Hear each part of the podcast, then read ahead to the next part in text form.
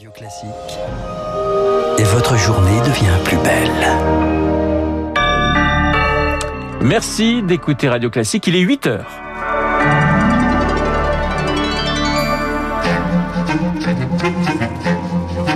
7h30, 9h, la matinale de Radio Classique avec Renaud Blanc.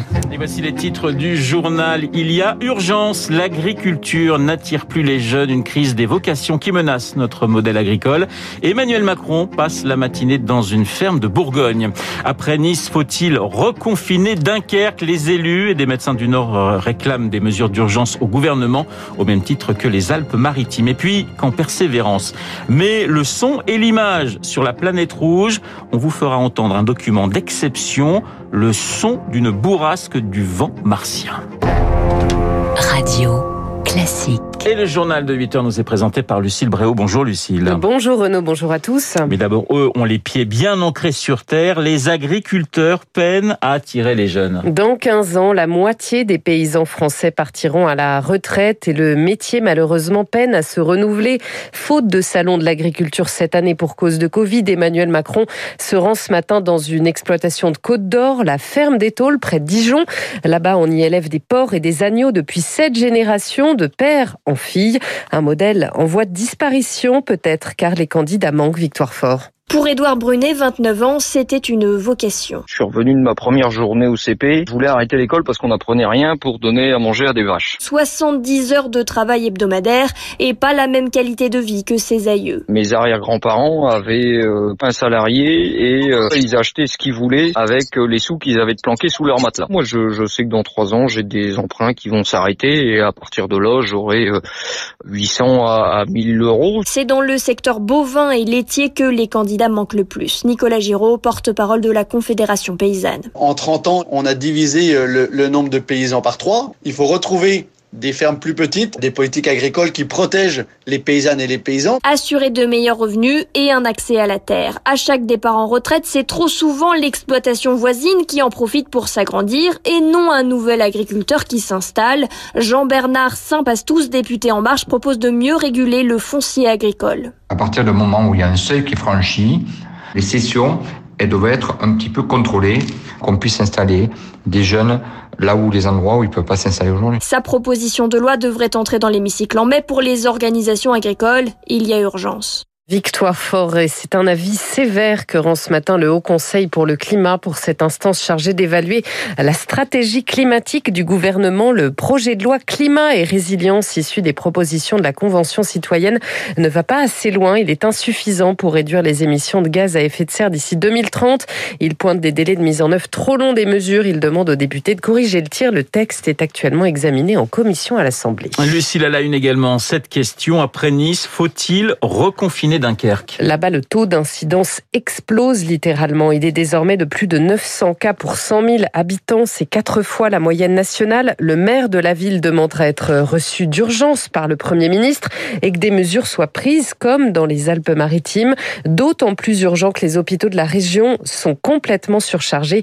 Éloi Goulieu est anesthésiste réanimateur au CHU de Lille. On est obligé de croître régulièrement notre capacité de réanimation lit par lit sur la région pour euh, absorber tant nos malades qu'essayer d'une petite solidarité intra-régionale. On pense que des mesures euh, locales, un confinement localisé, peut-être de limiter un petit peu les sorties euh, des départements ou des régions, voire même des communes si c'est des foyers très identifiés. Je crois qu'il faut s'armer de la capacité de réaction de ces subdivisions territoriales pour avoir un raisonnement tactique local, immédiat, qui permette de juguler ces évolutions défavorables. Des propos recueillis par Rémi Pfister dans les Alpes-Maritimes. Les commerces de plus de 5000 mètres carrés hors alimentaire ou santé sont fermés ce matin. Un reconfinement local pour les deux week-ends à venir a été acté hier de Menton à Théoul-sur-Mer. Et à Paris aussi, on durcit le ton ce matin pour éviter les regroupements sur les trottoirs. Le préfet a décidé d'interdire tout simplement la consommation d'alcool dans deux endroits de la capitale entre 11h et 18h. Il s'agit de la rue de Bussy dans le 6e arrondissement et de la place de la Contrescarpe dans le 5e. En Guadeloupe, c'est le port du masque dès 6 ans à l'école qui ne passe décidément pas. Des parents d'élèves ont manifesté hier devant le rectorat pour s'y opposer imposé. Il est obligatoire depuis hier seulement. Jusqu'ici, ce n'était pas le cas, mais l'arrivée des variants sur l'île a changé la donne. Et dans les EHPAD, et c'est plutôt une bonne nouvelle, la vaccination porte ses fruits. Et oui, la moitié des résidents qu'ils souhaitaient ont été inoculés. Conséquence, là, les contaminations sont en net recul dans ces établissements. Pourtant, la majorité de ces seniors sont toujours confinés. Certains directeurs réclament un allègement des contraintes. Eric Frégona est le directeur adjoint de l'Association des directeurs au service des personnes âgées. C'est une lueur d'espoir pour l'ensemble des résidents, euh, de leurs familles et des professionnels qui les accompagnent. Pour autant, euh, cela doit s'accompagner dans les toutes prochaines semaines euh, d'allègements majeurs de restrictions dans les établissements, donner plus de liberté et donc, il convient notamment de, de, donner la possibilité aux résidents d'accueillir leur famille dans leur logement, de permettre aux résidents de sortir comme tout Français. C'est essentiel pour leur santé psychique. Des propos recueillis par Sarah Lou Bacouche. Au niveau national, en revanche, la tendance n'est pas bonne. 334 personnes sont encore décédées hier du Covid et les hospitalisations repartent à la hausse. Un peu plus de 3400 lits de réanimation sont désormais occupés. Radio Classique.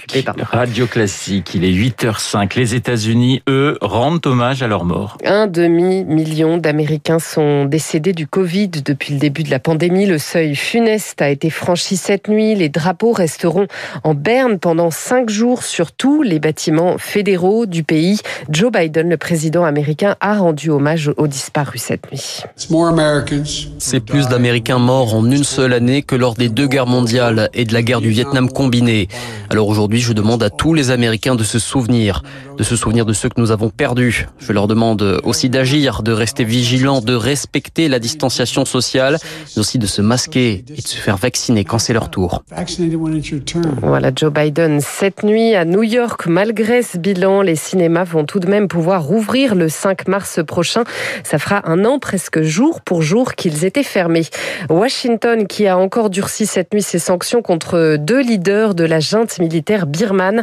Les États-Unis qui n'excluent pas non plus de prendre de nouvelles mesures si l'armée continue d'utiliser la force contre les manifestants. Allez, on part sur Mars pour terminer ce journal, Lucille. Avec un document presque irréel qu'on vous propose ce matin sur Radio Classique. Il a été diffusé par la NASA. Le rover Perseverance a réussi à capter un son exceptionnel sur la planète rouge. Bonjour Maxime Lévy. Bonjour. C'est le premier audio jamais enregistré par un micro sur Mars. Et oui, Lucille, les précédentes missions n'étaient jamais parvenues à enregistrer du son sur Mars. En 2018, le robot InSight avait lui seulement enregistré des secousses sismiques qui restaient inaudibles à l'oreille humaine.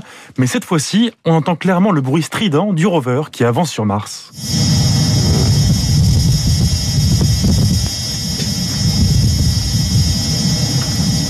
Et en, arrière-plan, pardon, quelque chose d'encore plus fou, on distingue le souffle d'une bourrasque de vent martienne.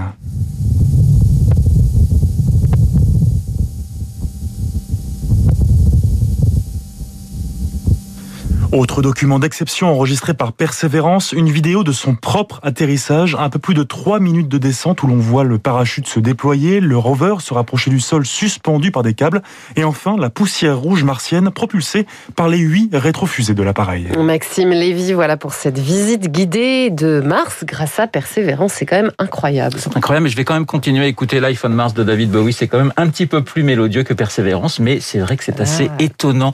Euh, ce son du vent Martien. En tout cas, ça a beaucoup intéressé mon invité Tar Benjeloun qui sera dans un instant donc dans notre studio pour répondre à mes questions. Il publie Le miel et l'amertume chez Gallimard. Tar Benjeloun, donc mon invité juste auparavant. Eh bien...